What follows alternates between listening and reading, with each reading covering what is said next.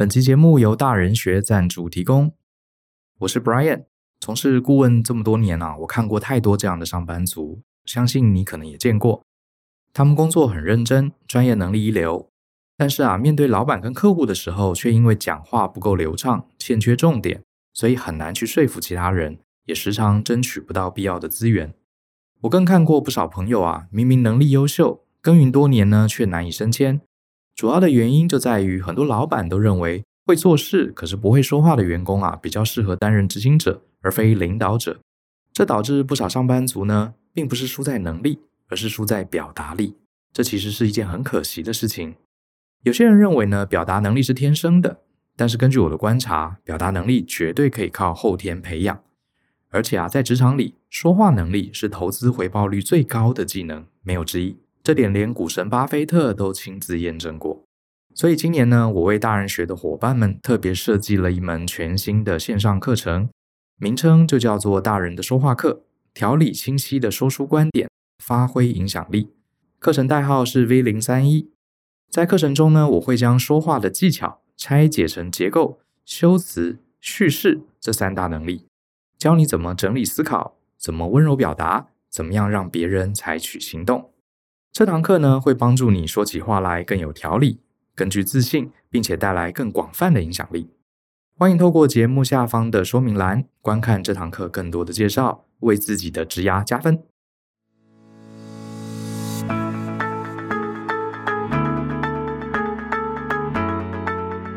欢迎你收听大人的 Small Talk，这是大人学的 Podcast 节目，我是 Brian。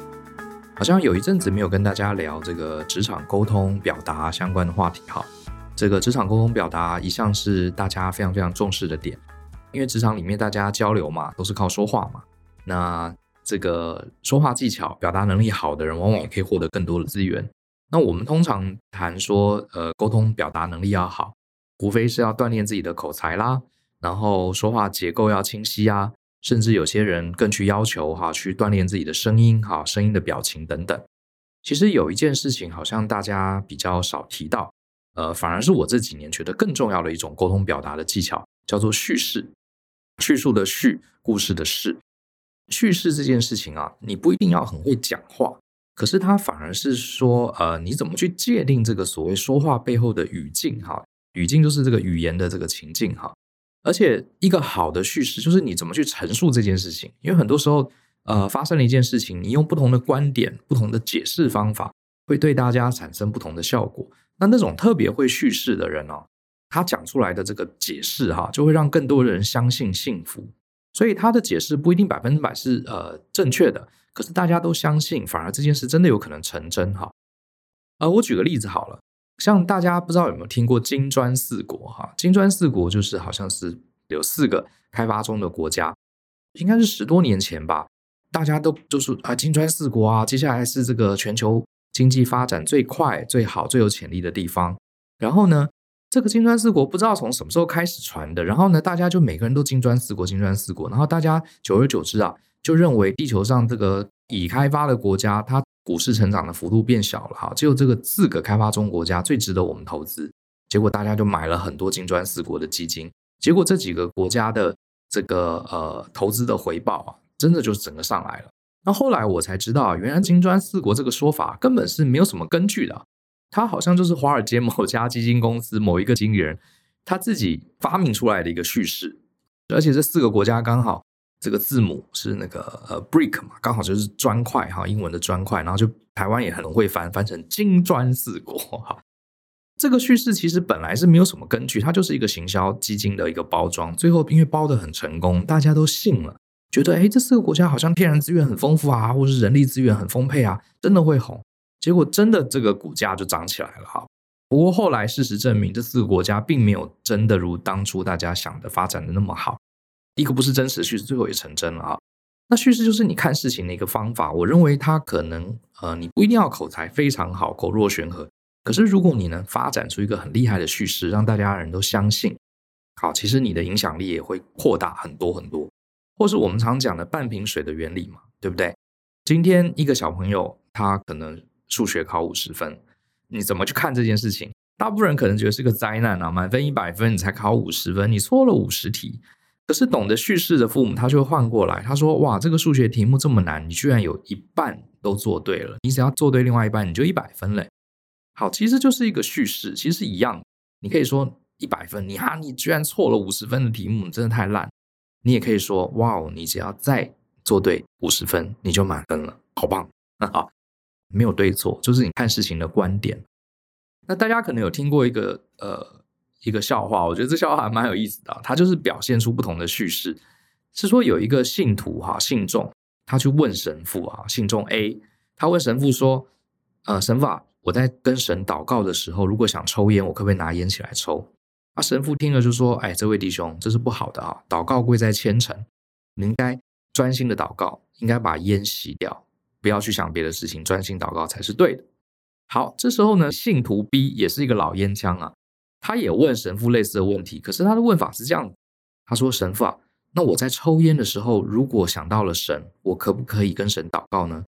神父这时候就回答：“当然可以，任何时候你只要心里有神，你都可以祷告的。”你有没有看到这个很 tricky 哈？A 跟 B 其实讲的都是同一件事情，可是 A 呢，他的叙事是说我在祷告的时候能不能分心去满足我的欲望，可是呢，这个信徒 B。他的叙事方法说：“我在满足我欲望，也就是抽烟的时候，可不可以向神倾诉？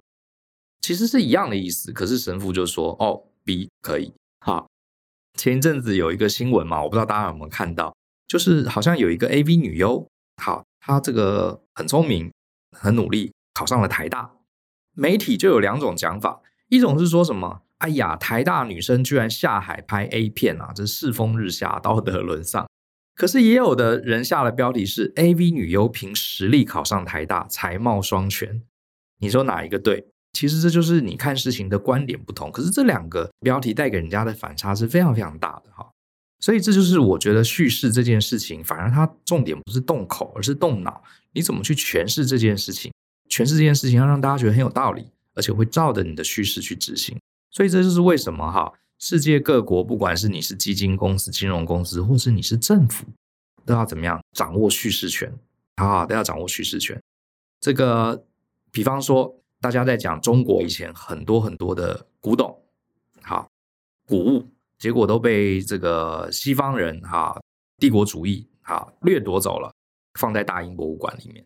现在这些东西要归还，对不对？诶，这是属于中国这方面的叙事，对不对？这是我们的文物啊。你们那时候把它拿走，好，可是呢，这个博物馆它的叙事是说，第一，这些东西我们不是抢的，当时我们也是跟一些人买来的，而且第二，这些东西我们是保护了它，我们不是偷盗这些古物，我们是当时中国战乱，我们保护了它。如果当时我们没有把它保护，放在大英博物馆里面，这些东西是人类的遗产，早就不见了。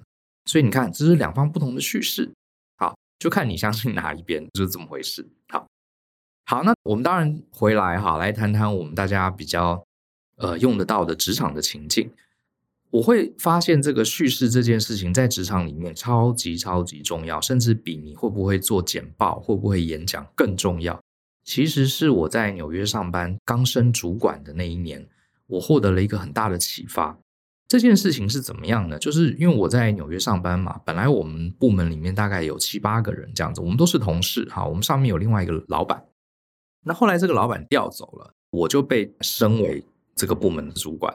好，当然这是件好事。可是我升上来之后啊，呃，一个月我就发现，哎，整个气氛变得不太对。哈，以前我们大家都是平辈，都是同事嘛，对不对？那我们以前老板很严格，大家私下来发发牢骚啊，去喝啤酒，偷偷在背后骂老板什么之类的。结果现在我变成他们老板了，你大概可以感受这种感觉，就是有点尴尬。第一个变得我天天要要求他们的工作进度。我必须要指派工作给他们，然后呢，我慢慢就发现呢，他们会合起来对抗我。比方说，以前大家中午都会一起吃饭啊，嘻嘻哈哈，现在变得也没人找我吃饭了。然后呢，他们就自己在那边吃饭，然后有些时候在办公室里，大家在那边小声的讲话、开玩笑，嘻嘻哈哈，交头接耳。看到我走过来，马上又正襟危坐。你看你是主管，你看了什么感觉？你就觉得他们联合起来嘛，一定在背后嘲笑我嘛，对不对？大概就是这样的感觉。然后后来呢，我有几个比较呃。激进的同事啊，开始会带着大家跟我作对。比如说，我交办工作给他，他就说我这工作太多了，这个为什么不能自己做？好，你知道有些美国人啊，他们是很慕强的哈，就是很崇拜强者。当他觉得你没有他想象中那么强的时候，他就会想要压制你。我觉得台湾也有人会这样，可是真的毕竟比较少哈。我当时就很痛苦，就觉得哎天哪，我跑到美国来，我没想到我这么快就升了主管，也没想到遭遇了这样同事之间的合作。好，他们把我当成这个大魔王。好，呃，这个我当时其实是无解的，说实话。那当时我为了要管控我们这个专案每个人手上的进度，哈，我其实也是无意间想到一个方法，因为我们专案管理领域有一个叫做看板管理法，就是说，因为当时我其实很烦，我整天要追着他们给我这个月的专案进度，然后他们有些时候爱理不理，或是这个像牛一样啊打一边才给我一点数字，哈，我觉得很烦。后来我就做了一个看板，我拿了一个大的白板，然后呢，比如说我们团队里面有七个人嘛，我就把这七个人名字一条一条写在上面，然后每个人就一条。啊，比如说 Alex，他所有的工作每一个交给他的任务就用一个便利贴来表示，然后这便利贴是可以移动的。如果这个工作是 Alex 的，他就放在 Alex 那一列。然后他有三个阶段，分别是还没开始、已经开始了、正在进行中，还有已经完成。所以他就要看他实际的进度去移动他这个任务的便利贴。如果他移动到已完成，我就知道哦，Alex 现在这个工作做完了，大概就是这样。然后我就把这个看板做出来，我就跟他们说。每个礼拜啊，我就不来问你们进度了，你们自己更新。你工作做完了就把便利贴移动一下，好，没做完就放在那边，我这样一眼就可以知道你们的进度。结果他们也觉得还不错，好，就不用天天被我烦，他们就自己在那边更新。哎，结果呢，这件事情本来跟这个叙事法是无关的，好，纯粹就是一个管理的看板管理法。我想很多上班族都知道这个方法。结果莫名其妙，我跟员工的关系就变好了。我就在想，哎，怎么会变好呢？好，我觉得这件事我就搞不懂。后来我就关注到一点，好，关注到一点。以前，比如说我有个同事叫 Alex，以前我就盯他进度，我会说 Alex 这个礼拜进度怎么样？结果他就，哎呀，来得及啦，老板你干嘛一直催我？我说我知道你来得及，可是你大概跟我讲一下你完成进度多少？大概四十五十之间吧，应该差不多了。我说到底是四十还是五十？好，就常常有这种，然后他就说。哎，老板有差吗？反正到时候我时间到了做完就好啦。你为什么中间要一直来这个干扰我呢？我们就会有这样的口角哈，然后就很不舒服。然后呢，自从做了这个看板之后，比如说我跟这个 Alex 的关系就变了，我就很少去问他进度。然后 Alex 呢，他自己为了要让他的看板看起来好看一点，他自己就会努力去工作。然后一做完，他马上把这个便利贴往右边移。那我一看很清楚，就知道他哪些工作已经开始，哪些工作已经做完。然后呢，接下来我发现 Alex，比如说他这个礼拜好多好多工作都积压在这个进行中，可是都没有完成。哎，我就发现他有问题了嘛。所以这时候我又去找 Alex，可是我这时候去找 Alex，我的对话不是说，哎，你进度怎么样啊？赶快跟我回报一下。不是，因为我已经知道他进度不好了，我就会跟 Alice 说，哎，Alice，我注意到已经连续两个礼拜啊，你的便利贴都停留在这个进行中，都没有完成，是不是有什么我可以帮你的？然后这时候，Alice 就跟我讲一大堆。她说：“哎呀，Brian，那个因为啊，我有另外一个专案啊，它卡关了，然后我又天天去开会，所以我都没空做这个。”我说：“哦，是这样吗？好，那我帮你去跟另外一个专案经理讲，叫他至少给你一个礼拜的时间空出来，不用开的会，你就不要发通知给你，你就把这个进度赶上。”然后我我就真的去帮他，我真的帮他跟那另外一个主管讲啊，叫他给 Alex 多一点时间，不用他开的会就不要去开。结果 Alex 呢，进度就追上来了。发生了几次这件事情之后，我跟 Alice 的关系就越来越好。好，然后我就在想，为什么这个看板放了一个这个看板，让我跟员工的关系变好了呢？后来呢，我终于想清楚了。其实呢，重点不是这个看板，重点是在叙事方法。什么意思呢？在没有这个看板之前啊，老实讲，我这个主管就是我们团队这七个人中间共同的敌人。我就是大魔王，他们都是一伙的，共同对抗我这个大魔王。好，大魔王今天又来啦，又来问进度啦。大魔王今天又要骂人啦，啊，给我们好大的压力啊。所以他们变得感情越来越好。然后他们窃窃私语呢，多半也是可能在讲这个，哎，Brian 怎么样怎么样，Brian 很蠢啊，Brian 都不懂啊，只会盯我们进度去跟大老板报告啊，怎么样怎么样怎么样。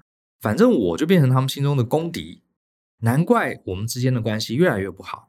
有些时候呢，连本来我跟他关系很好的同事，受到这个同才的影响，也开始对我冷言冷语。哎，这很明显。那后来呢，这个歪打正着，我用了看板之后，这个看板变成大魔王了。所以要感谢这个看板，它某种程度在大家的这个心理认知上啊，取代了我这个大魔王的角色。因为这个看板呢，我是挂在这个我们的屏风外面，很明显，路过其他同事都会经过。所以呢，我这群同事啊，他们为了让自己看板看起来好看一点，他们就会很努力的盯着这个看板，希望这个看板上的工作进度能尽量是移到完成的时候。如果呢，很多工作看起来一目了然，看起来都没完成，他们就会有压力。所以变得说，他们心中的假想敌啊，是让这个看板已经不是 Brian 了。然后呢，当我发现他的看板进度很差，比如说像刚刚我讲 Alex 这个例子，我还会主动去关怀他。帮助他说：“哎，为什么 Alex 你的看板都没有移动啊，都没有进展啊？我能不能帮你做点什么事情？”各位，我不知道大家有没有打那种 RPG 那个角色扮演游戏哈？我本来是这群战士眼中的大魔王哈，我是大 boss，他们合力起来就是要来打我的。结果呢，现在我用了看板当做新的假想敌之后呢，我反而变成在他们背后补血的那个，那个叫僧侣是不是？还是法师什么？Anyway。你们大概懂我意思，变成说魔王是我们整个团队的共同目标，好，我们要击败他，让这个看板看起来漂亮。然后呢，Brian 这个主管也不过就是团队的一员，只是 Brian 是主管，好，他可以帮大家在后面提升战斗力，排除掉不必要的干扰。我终于变得跟他咪国了，所以关系就好了。这件事情呢，其实是歪打正着哈，可是后来呢，给了我很多启发。我后来就提醒自己，你跟这个员工哈讲话，有些时候你第一句话就像是一个叙事，你就会把你跟员工之间的关系啊界定成你们是共同体，共同对抗大魔王，还是你就是大魔王？这个叙事很重要啊，非常重要。我讲两种叙事，比如说你今天是一个小主管，好，你的员工有事情做得不是很理想，你可能开头就说：“哎，Alex。”我觉得你这份简报做的不太对，我跟你讲啊，你这个数字啊要特别注明出处，否则的话这样是不行的哦。啊，巴拉巴拉，这是第一种叙事。第二个叙事，如果你说，哎，Alex 啊，我们的那个客户啊，他非常重视这些数据的出处哈，所以我们一定要达成客户对这个 PowerPoint 的品质要求。我觉得你现在这些数字啊，离客户的要求还有一点距离，你觉得我可以怎么帮助你呢？你有没有看到这两件事情其实是一样的？可是前者的叙事，他把它界定成我是魔王，Alex 是勇士。好，我告诉你，你这边做的不好，啊，你要满足我。可是第二种叙事是我把客户 当成大魔王，因为客户的要求很高啊，所以我们是一起的。啊，我们是战友。我们现在只做到八十分，那八十分是你八十分，也是等于我八十分，所以我们一起看看怎么把这个二十分把它弥补，来共同满足这个客户的要求。这两个叙事，其实你真讲在中文上意思差不多，可是它对人产生的观感是非常非常不同的。那我发现呢，呃，蛮多同学来问我问题，尤其是一些当主管的同学，我都会请他们说：“哎，你跟你员工讲话，你可不可以示范一下？你把我当成你员工，好，你跟我讲。”他们通常语言啊非常的客气，好，语气也很和缓，也很礼貌。可是问题是，它背后的这个叙事就是界定成。我要求你做到一百分，你没有做到，所以你要改，而不是说我们要一起满足客户或是大老板的期待。好，这个很重要，这就是叙事的差别，就会界定你跟对方的这个关系。那我再举一个例子啊，这个叙事法我后来呃领悟到之后，就发现它其实还蛮好用的哈。其实我在呃之前在去纽约的时候，我也用过了一次啊这样的方法，我觉得非常有效。我当时呃要去纽约工作的时候呢，呃本来有谈薪资，好，薪资都谈好了，好，都谈定了，然后呢呃对方也准备在帮我办理我的签证，准备都要过去美国了。那后来呢这件事情我跟几个在美国工作的这个台湾的朋友聊了一下，他们就问我说，公司有没有给你多少这个 relocation fee？我说什么叫做 relocation fee？意思就是说在美国很多企业，如果你搬家。好比如说，你从纽约州搬到加州，可能这个房子可能要处理掉，或者是你搬家也要很多费用，甚至你可能到了新的城市，你要重新租房子，这其实费用很高。所以很多美国公司哈啊，我不知道是不是很多啦，至少一些比较好的公司，他会给你一笔钱，这笔钱不在你们的薪资之内，是额外的一次性付清，让你搬家的时候过程很顺利。因为我第一次去国外工作，我不晓得这个是可以申请的嘛，对不对？我就不知道。然后后来一想，算了一下，哇，我从台湾到美国，包含那时候我还要带我太太过去，两个人光机票就不少钱嘞，我都没有跟公司申请，而且还要搬家，对不对？当时要带过去的东西很多，加上我在台湾也要把一些东西给呃卖掉，这些都是我金钱的损失。更何况到了纽约，公司没有宿舍给我，我得自己去找公寓，自己去租，租了美国公寓租来又是空房，我要重新买家具。想一想，这些钱真的很可观呢。然后公司都没有跟我提 relocation fee。好，那这笔钱对我当时来说，其实是一笔不小的开支。哈，那朋友跟我讲，我才知道。那我就想怎么办？可是我之前跟这个对方康扣薪资啊，条件都谈好了，我也都答应了。好，哎，糟糕！可是我真的很想拿到这笔钱，怎么办呢？后来呢，我就在想，当然。呃，我不知道各位，你听到这一段，你是我的话，你会怎么去做这个谈判？就算了吗？好，这个还是说，呃，跑去说，哎，别人都有这个 relocation fee，为什么你没有给我呢？好，如果你是这样子讲的话，你们就对立了。为什么呢？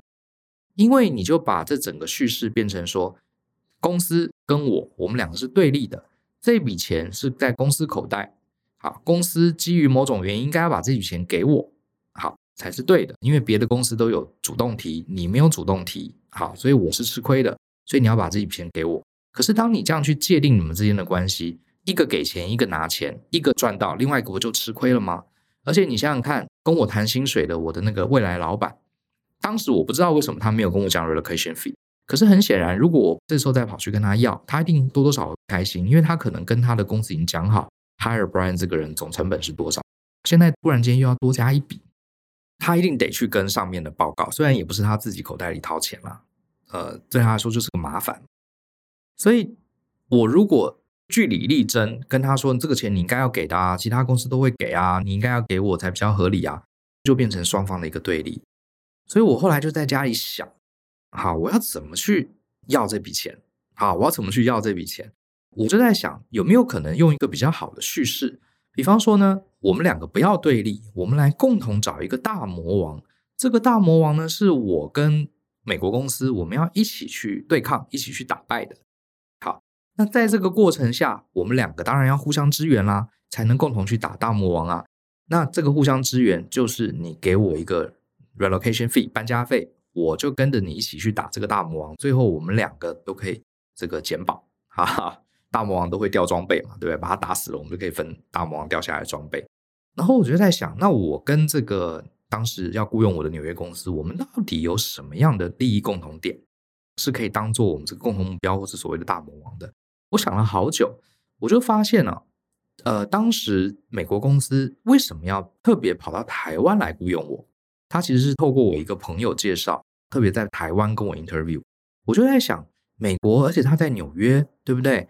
人才荟萃的地方，为什么要大老远从台湾来雇佣呢？那你可能会想到说，哦，因为台湾人比较便宜。其实不是哦，他给我的薪资并不算低，因为是这样子。如果你有在美国工作，你就知道，我拿的是 H-1B 签证，就是美国的高阶人才签证。所以美国人他们的法令是规定哈，薪资比较低的工作不能从国外用，否则的话你会去跟自己国内的人才去抢人。好美国的 H1B 它是有这样的规定，所以我们的薪资反而一定要超过一个级数，他才能找我们。所以我们其实并不便宜。所以既然不是便宜，那他为什么要大老远那么麻烦把一个台湾人弄到纽约来呢？我猜关键就是他那边可能真的不容易找到像我们这样的人才。然后我透过一些关系去问，也发现他们其实找了很多人，最后都不是很满意。然后呢，觉得我可能是他们的首选，所以他们宁愿很麻烦，要帮我办签证，也要把我这个人弄过来。好，那既然如此，表示他们是有些急迫性的。而且我在跟我的呃未来主管在聊的时候，他们就一直很积极问说，我什么时候可以来，什么时候可以来。而且当时 interview 时候还有办这个移民的律师啊，他们也是在 push 律师说，怎么样可以更快让 Brian 来纽约啊，合法的工作。那我就在想，哦，他们这个专案应该很急，很欠人。而且他们希望这个人一来，马上可以发挥即战力，因为他们已经找了很久都没有找到一个好的人，终于找到一个还不错的，就希望他赶快发挥。所以我大概理解了我跟这家美国公司之间的共同利益啊，就是他们的专案很急，他们很需要有人赶快来，一来就可以干活，而且这个品质是好的，就是所谓的即战力。好，那对我来说，OK 啊，这个也是我想做的啊，就是我也希望能赶快去纽约，对不对？赶快开始赚钱嘛，而且赶快开始提供我的价值，这样我在纽约的发展才有意义啊，否则我去纽约去打混干嘛？我在台湾混就好了，对不对？好，Anyway。所以我就发现，我们的大魔王就是尽快到职，发挥即战力。好，那我就在想，如果我这是我们共同的大魔王，我该怎么把我想要搬家费这件事情跟那个连接起来呢？好，这是有办法。我那时候就打电话给我这个未来的老板，我就跟他讲了一下，我就说：“哎，老板，很高兴哈，我可以去这边跟你一起共事。呃，我现在已经开始在准备了，我台湾的公司也结束了。”然后我跟我太太也开始在进行所有的流程，然后我老板就很高兴，他说：“哦，太好了，太好了，非常希望可以早点见到你。”那我就说：“可是有件事情啊，我不知道你可不可以给我一些支持。”这个老板就说：“你说，你说，你说没关系。”我就跟他讲啊，说我估算了一下，因为我是做专案管理的嘛，对我来说也是一个 project。我估算了一下这个 project 啊，第一，呃，我要把台湾很多东西运到美国啊，其实非常的麻烦，好，非常的麻烦。我还要这个去处理这个海关的流程，好，而且有些东西能送，有些东西不能送，我还要去找货柜，这整个 process 啊非常麻烦。第二个呢，这还是小事啊。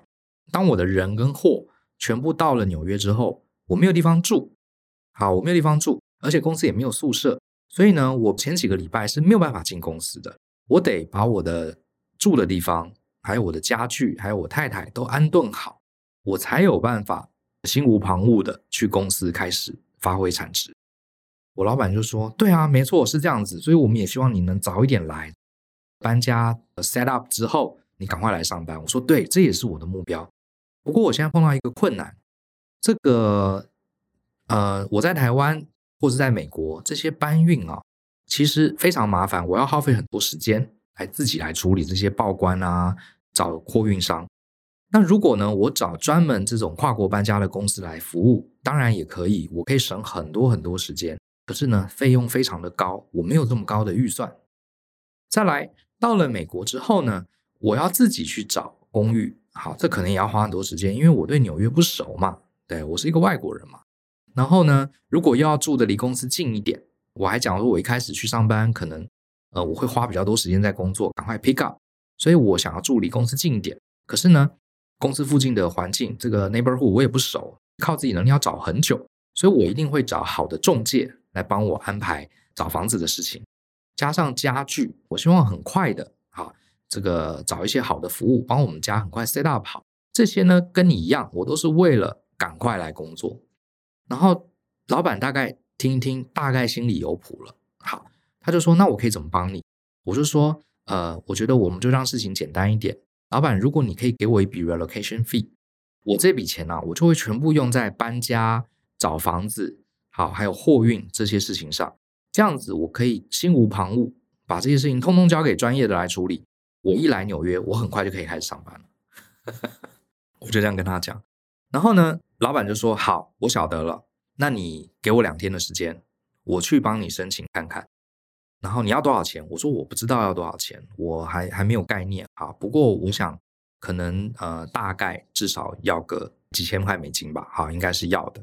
详细我不知道。不过我也尊重公司，好，公司一定有预算上的上限。如果呃你这边能帮我越多，我越能赶快的开始 on board。然后我老板听了就懂了，然后他就真的马上帮我申请到。后来我申请到多少？我记得我好像申请到五六千块吧，五六千块那时候是十几万台币哦。其实我还蛮满意的。后来，呃，用这笔钱，我也真的是拿来找中介哈，或是去找专业的这个跨国搬家公司帮我 handle 所有的事情，所以我也真的很快的 on board。所以这件事情呢，就顺利解决了。我要到我要，我的老板也很高兴，好，我很快就 on board，不到一个月我就 on board。所以这件事情呢，就是一个叙事法。你当然可以把整个事情界定成，哎，你该给我一笔搬家费，你怎么没有给我？我有权得到这一笔，你给我好吗？这个就变成双方对立了。可是我们也可以费一点心思去设定一个不存在的大魔王。这个不存在的大魔王就是我们双方之间共同的一个目标。我们共同都想击败，或是共同都想克服的一个挑战。我把这个大魔王描述成是一个我们一定要合作打败的对象。你能帮我，我能帮你，我们一起克服它。好，我们就是战友，而不是对立的双方。好，大概就是这样的概念。所以讲到这边，你不觉得叙事很重要吗？而且真的需要做一些策划的工作。好，所以为什么我们常讲说这个看懂局嘛？好，看懂局。呃，局这个字啊，棋局的局这个字啊，它其实在这个篆书里面啊，它上面是写一个尺，你可以写一个局看看哈。它上半部其实是一个尺，好，量长度的尺，下面是一个口。那我觉得“局”这个字，在我看来呢，就是说尺就是拿来测量的嘛。你要去衡量一下你彼此的关系，了解一下我们这个语境、这个情境是什么，然后想清楚了，再用好的这个口语、好对话把它说出来，你就掌握整个大局。好，我觉得“局”这个字还蛮有蛮有道理的啊，蛮有道理。所以看懂局也是跟沟通有关，不是说啊、口若悬河、很会讲噼里啪啦，或是讲话很强势哈，让对方就范，让人家无法辩驳。我觉得这些都不是真正呃这个更好的方法，你反而应该是看懂局，找到这个双方的共同点，把它当成大魔王，然后我们一起努力。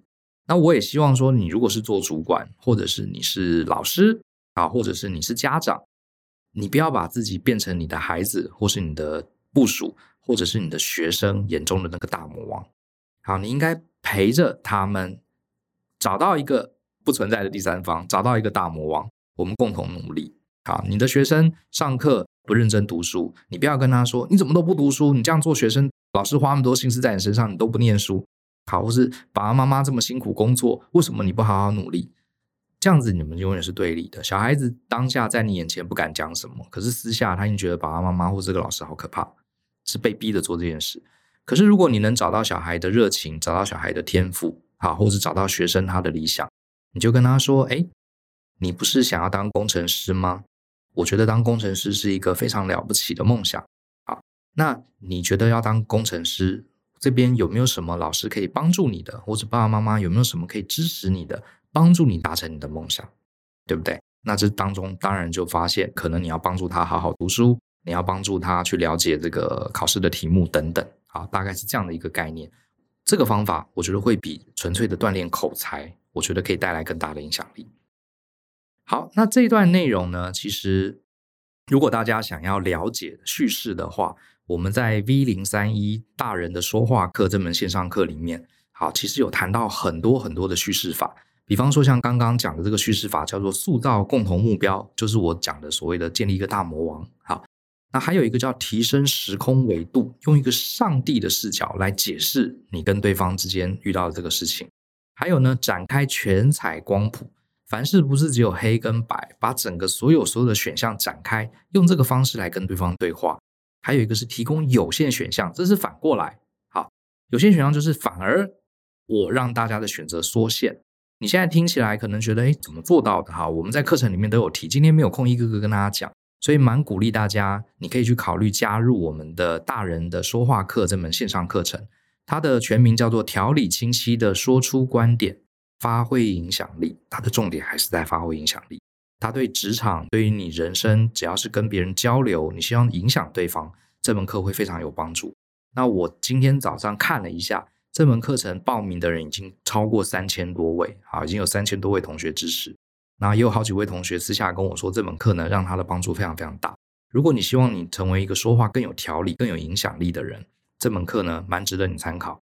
那另外呢，里面除了叙事啊的一些方法，有做一些示范，也有谈到你怎么去呃建立说话的结构，还有怎么去修辞，修辞也很重要啊。比方说你要怎么去给人家建议，可是不会让人家觉得你在说教啊。这个里面我们有列出一些说话的一些基本的原理。为什么有些人给建议你会觉得哦，他好像真心为我好，可是有些人给建议你就觉得他是老男人在说教？哎，这中间有差别哦。这是你修辞啊用语的方式差很多。还有呢，在职场里面，我们有些时候你不喜欢一个东西，你不认同对方提的方案，那你总不能很相愿说哦，这个很棒，对不对？你还是要把你的不认同、不喜欢讲出来。可是你要怎么样表达你的否定，却不会伤害对方的和气，不会伤害对方，让对方玻璃心碎满地？这其实也跟你怎么修辞有很大的关系。好，这堂课其实呃，当初本来是设定四小时，就我用了八个小时的篇幅才把它讲完，是我自己蛮骄傲的一门课啊！鼓励大家，如果你想让自己的说话能力提升，这门课可以参考一下。好，那今天我们的叙事法就是建立一个共同目标，也就是大魔王把对立攻防变成合力打怪的这样一个技巧，就讲到这里，希望对大家有些帮助。相信思考，勇于改变，下次见喽，拜拜。